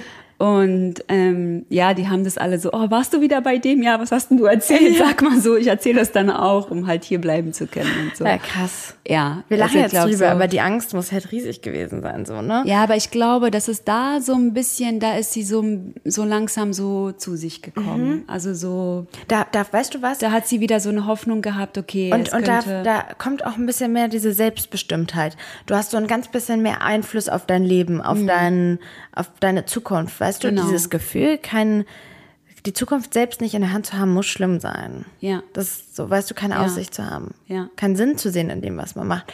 Okay, und wann habt ihr dann die ähm, Aufenthaltsgenehmigung bekommen? das weiß ich gar nicht mehr so richtig. Also 96, glaube ich, waren wir dann in Deutschland. Viel, viel später, also zehn Jahre später oder so. Und ihr hattet dann irgendwann zwischendurch aber eine Wohnung, eine eigene Wohnung und so? Nee, bis dahin durften wir halt keine Wohnung haben. Sondern habt ihr die ganze Zeit in diesem Also, Asylantenheim? nee, wir haben, wir waren in dem, in diesem Heim, genau, und irgendwann sind wir dann in ein anderes Heim gekommen, was so ein bisschen besser war. Das war dann in Wilmersdorf. Ah. Und das war so, so ein bisschen besser bewertet. Das war so wirklich wie so ein Hotel, aber da hattest du halt so ein Apartment für dich. okay, krass. Genau. Und da haben wir, sind wir auch mit so einem berühmten Fußballspieler groß geworden. Deine Eltern waren auch da. Ah, krass. Und, du willst aber nicht sagen, wer? Ähm, nee, will ich nicht. Also Okay. ich weiß gar nicht, ob er das will und deswegen, ja. Ich und der ist aber jetzt so. berühmt. Ähm, ich weiß nicht, ob er immer noch spielt, aber auf jeden Fall, ähm, ja. Genau. Okay, sagst du mir mal gleich. Ähm, genau. Okay, krass. Es ähm, war so schön, weil es war so lustig, weil meine Schwester musste irgendwie, ich weiß nicht, wie alt sie war, zwölf, musste immer für den Vater Zigaretten an der Tanke kaufen. Ja, für Also seinen wir Vater. Haben, ja, wir haben so über, gegenüber gewohnt, ne? da war halt so die Tankstelle und dann meinte er immer zu meiner Schwester, oh, geh mal Zigaretten für mich kaufen und sie ist dann immer los. Und ich weiß nicht wie, aber sie hat sie bekommen, ne? Also es war Äh, damals krass. gar nicht so mit Nee. äh, von wegen Äh, Ausweis und so bla bla, sondern sie hat immer Zigaretten für ihn Ja, gekauft. So. Und dann, du hast, Ja. hast du, ähm, was hast du für einen Abschluss gemacht? Ach so, ich war, ähm, ich habe einen ähm, Hochschulabschluss, also Gymnasium, aber auch nur wahrscheinlich dadurch äh, dem geschuldet, dass wir fast wirklich gegenüber der Schule gewohnt haben. Also da bin ich ja dann zur Grundschule gegangen und äh, daneben war das Gymnasium und dann sind wir sozusagen ähm, wie komisch, also war, wir waren so eingezäunt, ne? Also dieser Heim Ja. war ja eingezäunt. Wir Kinder sind immer über den Zaun geklettert und Okay. sind so zur Schule gegangen. Okay. Krass, okay. Und es war auch lustig in den Hofpausen, da, da war ja die Grundschule, da war ja schon fast die Hälfte, sage ich mal so in Anführungszeichen, des Heimes war auf dieser Grundschule und nur ein paar waren auf der Ja. Oberschule. Ich weiß nicht, ob die anderen überhaupt, also es waren auch ein paar auf einer Realschule oder Hauptschule oder so, das weiß ich noch, also auch von meinen Freundinnen, weil wir uns da auch so viel erzählt haben, genau. Und ähm, ja, das war halt auf jeden Fall eine witzige und prägende Zeit. Ich sag dir Ja. ganz ehrlich, ich kann mir vorstellen, dass dieses, dieser ähm, Zusammenhalt mit den anderen Menschen einen großen Beitrag dazu geleistet hat, dass ihr so, ich will sagen, so normal seid. Also ich meine, Mhm. ich kenne ja auch deine Geschwister, ob die so normal sind, kann ich jetzt nicht genau sagen. Ja. Spaß. Nein, aber weißt du, ihr seid alle stabile, funktionsfähige, resiliente, Mhm. Wirklich ja alle auch sehr erfolgreiche, fleißige, gesunde Menschen mit gesunden, normalen Beziehungen. Ihr führt normal, also weiß keiner ist Ja. kriminell, keiner Ja. ist so, keine Ahnung, irgendwie abhängig oder so. Alle, alle sind so, deine Ja. Geschwister sind, haben erfolgreichen Café eröffnet Mhm. und sind äh, so krass was erarbeitet, du ja auch. Ähm, du bist ja auch eine ganz bemerkenswerte Mutter und Frau und hast dann, du wolltest dann Architektur studieren, ne? Danke. Nee, Danke. Bauingenieurwesen. Ah. Wollte ich studieren. Ja, genau. Aber warte mal, ich glaube, ich kann mich wieder dran erinnern an dieses Verliebtsein, genau. Ähm, da waren wir noch im Heim in Schöneberg und dann sind wir immer, das war auch so lustig, wir sind jeden Sommer, wir durften ja nicht verreisen, Ja. weil, ne, haben wir diesen einen Bus für uns eingenommen und sind zum Insulanerbad gefahren. Also das war so unser Schwimmbad. Okay. Mit ganz laut Musik. Keiner hatte eine Fahrkarte natürlich. Okay. Aber so als Gruppe hast du dich auch total Das ganze stark Heim, gefühlt. ja? Ne?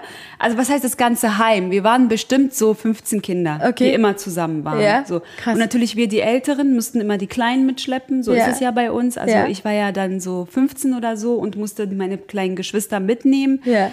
Ähm, also so meine Schwester war ja auch viel mit mir, sage ich mal. Mein Bruder war halt so mehr mit Jungs. Ja. Also die hatten so ihre Clique. Mit Ja. denen auch wirklich bemerkenswert. Also ich habe auch noch Freunde von damals, zu denen ich auch heute noch Kontakt habe, mit denen ich sehr eng bin. Und er auch. Also krass. fast alle seine Freunde sind noch von dort. Welche die ich kenne? Fast alle.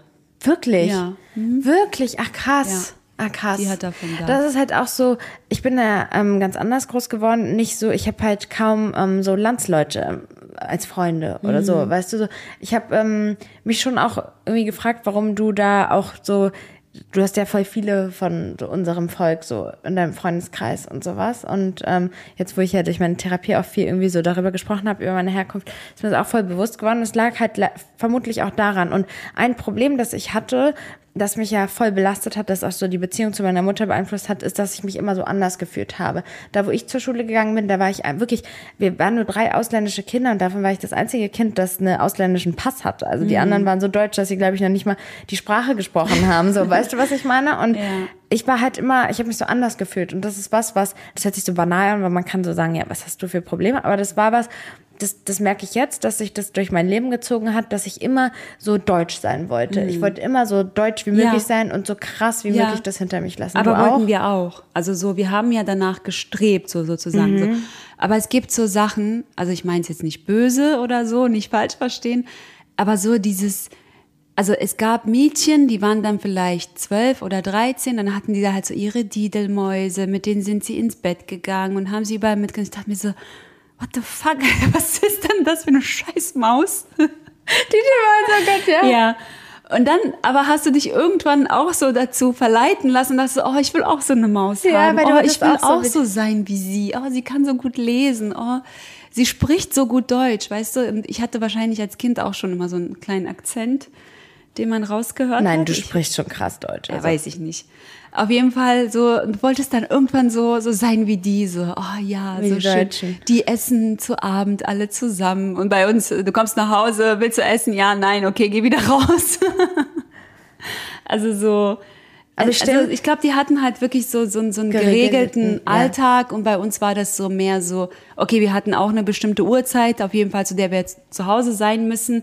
Aber ich sag mal so, meine Mutter hat es mit dem Essen noch nie so streng gesehen. Aber also sie meinte so, wenn du Hunger hast, isst du eben und wenn nicht, dann. Weißt du, was ja. auch spannend ist, so wie du das erzählst? Ähm, wir haben ja, bevor wir die Podcast-Folge aufgenommen haben, immer wieder so auch äh, immer wieder mal Ärztegespräche jetzt hier im Mhm. Urlaub geführt. Und du hast mir erzählt, dass deine eine Freundin dir sozusagen vorgeworfen hat, dass du mit deinen Kindern immer so viel unterwegs bist.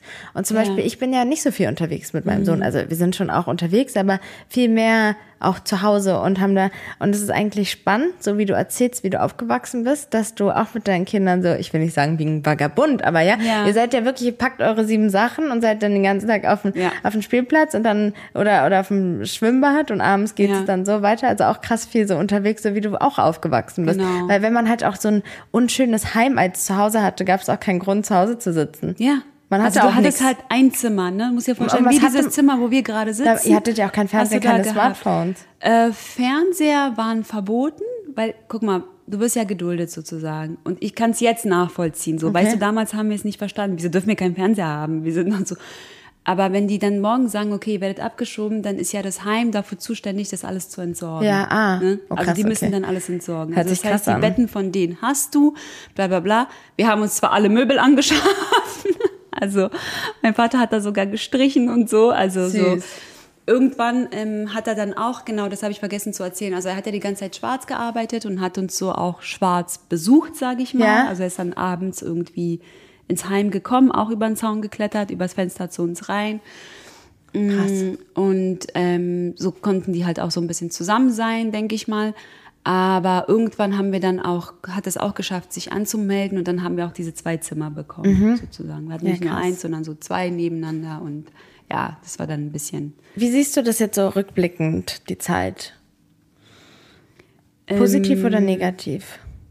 Also ich vom Gefühl finde, also um ganz ehrlich zu sein, ich finde es, es war, ich hatte trotzdem eine schöne Kindheit. Also meine Eltern haben wirklich so viel versucht, um uns das alles schön zu machen und zu gestalten ähm, und so normal wie möglich und so wenig wie möglich, sage ich mal, davon mitzubekommen. Also wir haben, klar, war ich dann so, so die Sache wie mit diesem Glas, das, das bist du ja live dabei, kannst ja nicht ausblenden, sage ich mal so. Aber alles andere, dafür haben, davon haben sie uns so ein bisschen ferngehalten, sage ich mal. Und ähm, ich finde es eigentlich eine schöne Zeit, weil ich habe gelernt, mich selbst durchzusetzen und für alles das, was ich haben will, irgendwie selber zu kämpfen. Also zum Beispiel, es war ja diese Didelmäuse Beispiel jetzt, die haben ja, ich weiß nicht, 20 Mark oder die waren ja richtig Ja, teuer, ne? Die waren wirklich richtig teuer. Und ähm, so, dann habe ich halt gesagt, okay, ich will das nicht, ich will das nicht, ich will das nicht, aber dafür will ich so eine Maus haben. Und ich weiß, dass es für die bestimmt zu der Zeit auch mega Mhm. teuer gewesen ist, aber die haben mir so eine Maus gekauft. Also so, weißt du, die haben halt Mhm. Ja. alles versucht, um es dir trotzdem War bei meiner Mutter auch so, ja. Genau. Oder wir sind einkaufen gegangen, wir wollten halt auch die Nikes haben und Mhm. nicht irgendwie welche Schuhe von Zehmann oder was gab's da, Volvot Mhm. oder sowas, ne? Und das haben die dann schon gemacht. Mhm. Also die haben vielleicht bei sich selbst ein bisschen mehr zurückgesteckt, aber haben dann für uns das ausgegeben, das wenig, was Mhm. sie hatten. Ja, krass. Ja, also so daran hat es uns eigentlich nicht gefehlt und auch so an, an so viele liebevolle Sachen. Ich kann mich auch erinnern, meine Mama hat uns auch immer vorgelesen, zum Beispiel uns dreien. Oder auch, auch dieser Zusammenhalt zwischen uns dreien, der heute noch so wirklich, der ist einfach unglaublich Mhm. Ja, zwischen krass. uns Geschwistern. Voll. Also wir, wir sind echt so, Es gibt ja Geschwister, die reden gar nicht miteinander. ja, also. aber wir sind wirklich so, wir könnten alles zusammen machen. Mhm. So, und ich weiß nicht, auch so, ich, ich könnte mir zum Beispiel nicht vorstellen, außer wir sind verreist oder keine Ahnung, so, so einen Geburtstag ohne meine Geschwister zu feiern. Oder mich so krass mit denen zu streiten, dass Mhm. ich halt nicht mehr mit denen rede. Also wenn ich so, natürlich gibt es das auch, ein, zwei Tage nicht mit meiner Schwester rede, dann ist es für mich so die Hölle, da gehe ich durch die Hölle. Und sie glaube ich auch. Und genauso ist es auch bei meinem Bruder. Und ihr habt auch krass oft Kontakt und so, ne? Ihr sprecht jeden Tag, oder? Ja, also wir sprechen wirklich viel und oft und ähm, meine Geschwister haben ja auch noch so ein bisschen eine besondere Bindung, weil sie auch Zwillinge sind und weil sie auch wirklich viel zusammen machen. Das ist auch immer auch, ähm, aber auch schön für mich. Also ich habe jetzt kein Problem damit, sagen wir es mal so. Ich finde es ja schön, dass es so ist. Und ähm, ich weiß ja, ich bin der Boss. ähm, nee. Und ja, also wir haben schon, uns hat, sage ich mal so, an Liebe nie gefehlt. Also das hat meine Mutter schon sehr gut umgesetzt, was ich finde. So, das hast du halt an Kleinigkeiten gesehen. Sie ist wirklich auch jeden Morgen aufgestanden, wenn wir zur Schule mussten, hat uns Brote geschmiert, hat alles gemacht, damit's also so, sie hat So normal ist. normal ist, so normal wie möglich. Dann hat sie uns sogar so versucht, so in Vereine zu bringen, dass wir halt so, was weiß ich, also ich habe Basketball gespielt, mein, mein Bruder Fußball zum Beispiel, meine Schwester Weißt du, wollte tanzen. Wir beide, wir unterhalten uns ja öfter darüber, über so die Schwierigkeiten, die wir mit unseren Müttern haben. Und in meiner äh, Psychoanalyse habe ich immer wieder auch so über meine Kindheit und wie es so war. Und ähm, wir sind jetzt selbst Mütter und können das ganz anders bewerten und so sehen, die Situation. Und vielleicht so dieses, das Gespräch, was wir heute geführt haben und wo wir so ein bisschen beide auch manchmal so in ihre Rolle geschlüpft sind und so gedacht haben, wie krass sich das angefühlt haben muss, dass das Kind irgendwie so in einem anderen Ort ist bei der Oma und eigentlich willst du es gar nicht oder du bist so alleine mit denen oder gehst da durch diese ungewisse Hölle. Ich meine, überleg mal, guck mal, wie lange sie auch keine Duldung hatte. Das heißt, die gesamte Zeit über die Angst ja auch immer abgeschoben zu werden und sowas. Ja. Was sie da alles erlebt hat, dass man da manchmal verstehen kann, wenn sie dazu neigt, zu viel zu kontrollieren, weil sie so wenig Kontrolle hatte. Weißt du, es ist ja auch ein Mechanismus von uns, Sachen zu kontrollieren, die wir kontrollieren können, wenn wir Ja. das Gefühl haben, einfach die Kontrolle zu verlieren. Ja. Ja, das stimmt. Also so, aus der Sicht, sage ich mal, habe ich das so auch schon öfters gesehen und ich, ich beneide sie auch wirklich. Also ich finde so, meine Mama Na, ist bewundern. so bewundern, nicht Ja. beneiden, genau, Ja. das wollte ich sagen. Äh, bewundere sie total. Und so, so, sie ist total auch mental stark und auch, also ich meine, diese Situationen waren alle so, sage ich mal, schlimm. Und das ist auch wahrscheinlich so, so, so eine, also es gibt ja so bestimmte ähm, Menschenabwehr-Sachen, wie du Sachen. Und sie hat das alles immer so ins Witzige gezogen. Ne? Und heute noch. Abwehrmechanismen meinst Ja, du? und sie, sie, für sie ist es alles lustig irgendwie so. Ja, das war damals so, so und sie, sie macht sich halt so. Aber du bist so, ein- auch so. So ein Spaß draus. Ja. Ja. und genau so bin ich auch. Ja. Also so, weißt du? Ich habe auf jeden Fall einen äh, extrem schönen, lustigen Urlaub hier mit dir. Eine tolle Zeit. Ey, du hast es auch krass gemacht mit dem Podcast. Richtig krass. Also ich freue mich unglaublich. Ähm, meine wundervollen Hörer, die schreiben mir ganz oft so, wie sie dann die Folge gefunden haben oder sowas. Und ich freue mich schon sehr krass auf das Feedback, weil ich äh, glaube, dass auch andere so an deinen Lippen gehangen haben, wie ich jetzt. Und das ist richtig schön erzählt und ganz, wirklich ganz toll. Und ich also ich freue mich auch voll, dass ich das jetzt nochmal alles so hören durfte und dich nochmal irgendwie nochmal ein bisschen besser kennenlernen durfte. Das war richtig, richtig krass schön, dass wir es gemacht haben, dass du auch so spontan warst und einfach so gesagt hast, okay, mache ich und erzähle ich jetzt hier. Richtig Ja. toll. Ja, Freu ich mich. Zumindest an den Teil, an den ich mich auch gut erinnern kann. So. Ja. Ja. sind so paar Es war eine sehr inspirierende, schöne Geschichte. Vor allem, ich glaube auch im Hinblick auf den Krieg, der jetzt gerade abläuft. Ich glaube, dass die Menschen nochmal auch anders auf den, auf die ähm, Leute blicken, glaube ich, als vielleicht man früher gemacht hat, Asylanten, aber so ein bisschen mehr auch so in diese Welt so eintauchen, wie es, wie es denen so erging und Ja. sowas. Ja. Ja. Und wie krass privilegiert wir Menschen sind, die einfach so, ja, also manchmal, das ist auch immer so doof zu sagen, hier in Afrika haben die halt nichts zu essen oder so. Was sind, was hast du für Probleme? Aber auch so nochmal mal sich einfach bewusst zu machen, wie schön es ist, dass wir so ein Zuhause haben, eine Routine haben, dass Ja. wir keine Ängste dahingehend haben. So, Ja. weißt du? Ja, auf jeden Fall. Dass es nicht selbstverständlich ist, so wie nah die Menschen sind, die sowas durchmachen mussten. Wir haben jetzt hier ähm, eine Stunde elf rum. uh, Richtig toll gemacht. Damit würde ich mich jetzt verabschieden. Wie immer freue ich mich sehr, sehr doll, wenn ihr eine Bewertung abgebt oder dem Podcast folgt. Das hilft ähm, dem Ranking immer sehr krass. Möchtest du noch was abschließend sagen? ähm, warte mal. Noch Was sag irgendwas? ich denn? Was sage ich jetzt? Was sage ich jetzt? Was sage ich jetzt? Ja, also ich fand es auch sehr schön, auch mal so ein bisschen darüber ges also es ist ja auch so ein bisschen frei von der Seele reden, Ja. ne? So du erzählst so halt viel und ähm, zum Schluss, also dass ich das auch alles gar nicht so schlimm empfunden habe, sondern es war so mehr so ein, so ein Spaß. Also damals, sage ich mal, als Kind, ähm, glaube ich, wäre wär ich nicht so selbstbewusst und hätte nicht darüber gesprochen. Weil ich hatte mal so eine Situation, genau, ähm, da war ich halt verliebt in so einen Jungen und bla bla bla, der war auch immer in diesem Insulaner, in diesem Sommerbad und wir, ha, wir wollten ja so cool sein und keine Ahnung. Und da sind wir irgendwann mal, also von dem Heim aus sozusagen mit so einer Führung, da waren auch immer so zwei, die sind gekommen, zweimal in der Woche und haben was mit den Kindern unternommen. Ah, cool. Genau. Ähm, sind wir mit denen in den Zoo gegangen und dann kam, glaube ich, irgend, ich weiß jetzt nicht, welche Zeitung das war, aber es kam jemand, der wollte mich interviewen für eine Zeitung und ich soll da so ein bisschen unsere Geschichte erzählen. Ne? Ich war Ja. ja mit meinen Geschwistern, ich sollte die Geschichte erzählen und ich habe alles erzählt, die haben sich alles aufgeschrieben. Und dann kam eine Freundin zu mir, sie meinte so, ja, aber wenn dein Typ das morgen in der Zeitung sieht, dann bist du unten durch, ne? Und Okay. ich so, oh scheiße, du hast recht.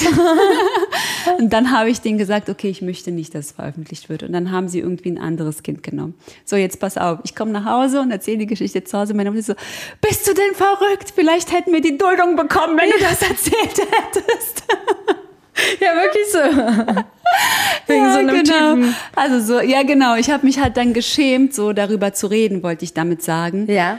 Ähm, ich weiß nicht wieso. Also so, du hast so, ein- so ein bisschen so ein Schamgefühl gehabt als Kind. Ja. So. Du hast halt nicht so gerne gesagt, du bist im Heim groß geworden, du bist, obwohl das alles wirklich schön für uns war, aber irgendwie war da doch was dahinter, so auch dieses Asylant, ne? Also diese Bezeichnung, so haben sie uns ja auch genannt, auch Ja. in der Schule und so, hier aus dem Asylantenheim. Aber wie gesagt, zum Glück waren wir halt wirklich so eine krasse, coole, große, starke Gruppe, die auch immer zusammen aufgetreten ist und es war uns egal, woher du kamst. Also ich kann ja auch ein bisschen Arabisch und Albanisch, habe ich ja auch da gelernt. Also, ne, Ja. also du, du, krass. es einfach. Ey, krass, man, die Zuhörer, die kennen dich ja nicht, aber du bist so, du bist so eine, wie soll ich sagen, so eine Vorzeigedeutsche. Man kann das sich gar nicht, ich weiß nicht, ich weiß nicht, wie ich das so sagen soll. Man, ich wusste das gar nicht so, dass du so aufgewachsen bist, Ja. weil du so. Was, stellt man sich eigentlich vor, wie diese Leute sind? So was erzähle ich, aber wilde, weißt du, wirklich wilde. Ja, so, nein, aber du, so weißt du, was ich meine? Jetzt Ja. kann ich, jetzt verstehe ich ein paar Sachen. Ja. Jetzt zurückblicken. So, also so auch die Regeln oder so hat da auch keiner, bef also keiner hat sich irgendwie an die Regeln gehalten oder die befolgt oder keine Ahnung. Kannst du noch mal sagen, was machst du beruflich? Was bist, was bist du? Achso, ich bin gelernte Metallographin. Ich untersuche Metalle im Labor. Ja, also das nennt sich ähm, technische Assistentin für Metallographie und physikalische Werkstoffanalyse. Ich finde immer, ich mag das toll gerne, Leute zu fragen, was sie beruflich machen, weil, weil ich mir so ein bisschen einbilde, dass man dann so Leute ein bisschen einschätzen kann. Weißt du, was ich meine? Findest Hm. Ja. du nicht auch? Weiß nicht. Also ich stelle mir dann so ein bisschen vor, wie so der Berufsalltag ist, Ja. was das so für ein Job ist, was so für eine Person ist. So, weißt du, was ich Ja. meine? Wenn mir jemand Ja. sagt, so, er ist Erzieher, dann habe ich so ein bisschen so ein Bild, dass so, er so eine so soziale liebevoller Person mit ist. Kindern. Ja, genau. mm, So, genau. weißt du, was ich meine? Ja, Ja. doch. Und du bist, ja, vielleicht, vielleicht äh, wirklich, ich habe eigentlich noch krass viele Fragen, weil eigentlich wollte ich ursprünglich, bevor wir angefangen haben, darüber zu sprechen, also du bist ja auch Mutter von drei kleinen Kindern Mhm. und ähm, ihr seid ja jetzt seit wie 14 Jahren? Ja, 14 Jahren zusammen, du Mhm. und mein Onkel. Und ähm, ihr seid echt ein krasses Paar auch. Also wirklich krass, wie ihr das managt mit drei Kindern, wie ihr trotzdem so euer Leben bestreitet. So, wie ihr, ihr geht aus, ihr geht im Urlaub machen. Du, du bist die ganze Zeit mit deinen Kindern auf dem Spielplatz, dann machst du noch einen ähm, zuckerfreien Zucchini-Bananenbrot. und dann, und dann schmeißt du dich in deine High Heels, gehst dann abends aus und Ja. am nächsten Tag gehst du dann morgens joggen und dann wieder mit deinen Kindern. So, weißt du, ihr, Ja. ihr macht das, du bist wirklich so krass, weil ich höre auch voll oft so ähm, Menschen, die so sagen, ähm, ja, zu, zum Beispiel ging es irgendwie, hatte Kaya ein Video gemacht, dass wir zum Sport gehen Mhm. und dann so, ja, ähm, so ein Leben wie du zum Sport gehen. Und dann meinte sie, es ist halt eine Sache so von Prioritätensetzung. Und Mhm. ich höre voll oft so, dass Leute sich selbst limitieren und du bist einfach das beste Beispiel. Du hast einfach drei Kinder, du arbeitest, du, ihr seid so mitten im Umzug, du, da alle Kinder machen irgendwelche sportlichen Aktivitäten, du machst deinen Sport, du gehst aus, du pflegst deine Ehe und alles geht, wenn man es Ja. will, so. Weißt du, was Ja. ich meine?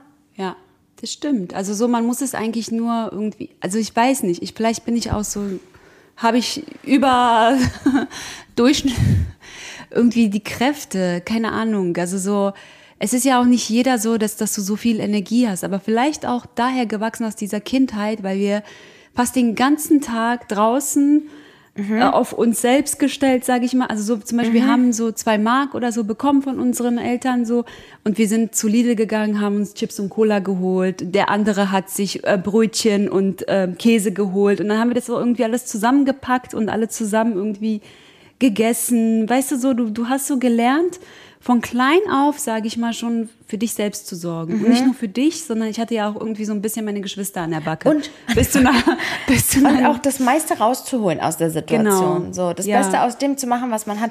Und so viele, weißt du, ich habe dann auch irgendwie, ich weiß gar nicht, auf was das bezogen war, aber irgendwer hat mir dann so, genau auch, glaube ich, auf den Sport oder so, geschrieben, ja, aber eine, eine Mutter, die ähm, den Fahrtweg hat, eine Stunde Fahrtweg, wie soll die denn noch Sport machen oder sowas? Ja, aber du kannst zum Teil auch Fahrrad fahren oder du kannst mit deinen Kindern zusammen eine sportliche Aktivität. Machst du Ja. auch, ich sehe das ja auch, du gehst Ja. dann mit deinen Kindern auf den Spielplatz und dann Genau. machst du da Sport oder ja, sowas. Die ne? spielen dann im Sand und, Und das ist aber so ein Sport, bisschen so, das ist auch das, was, ähm, worüber ich auch nachgedacht habe. Ich habe auch so krasses Bedürfnis, meinen Sohn in Watte zu packen. Ich selbst wurde aber gar nicht in Watte gepackt und bin Mhm. ja auch so, ich bin nicht so krass aufgewachsen wie du, aber ich hatte auch meine Herausforderungen und ich sehe im Vergleich zu anderen, die ohne Herausforderungen irgendwie aufgewachsen sind, dass sie vielleicht auch eher überfordert sind, als ich's wäre Mhm. oder so, weißt du? Weil du einfach von Anfang an eine größere Strapaze so akzeptiert oder lernt, gelernt hast, damit Ja. umzugehen. Weißt du, was ich meine? Ja. Sagt man auch Resilienz dazu. Einfach eine Widerstandsfähigkeit gegenüber von Dingen. Okay, Mhm. wir wollen jetzt auch nicht ähm, den Rahmen hier springen. Es war eine krass tolle Folge. Danke dafür. Willst du jetzt noch einen Schlusssatz gerne. sagen? Vielen Dank dir, dass du mich äh, hier mitgenommen hast und dass Süß ich auch du. mal ein bisschen was von mir erzählen darf. Ja, ich bin richtig gespannt auf das Feedback. Danke fürs Zuhören und ich freue mich, äh, wie gesagt, über eure Nachrichten. Tschüss. Du auch nochmal? Ciao!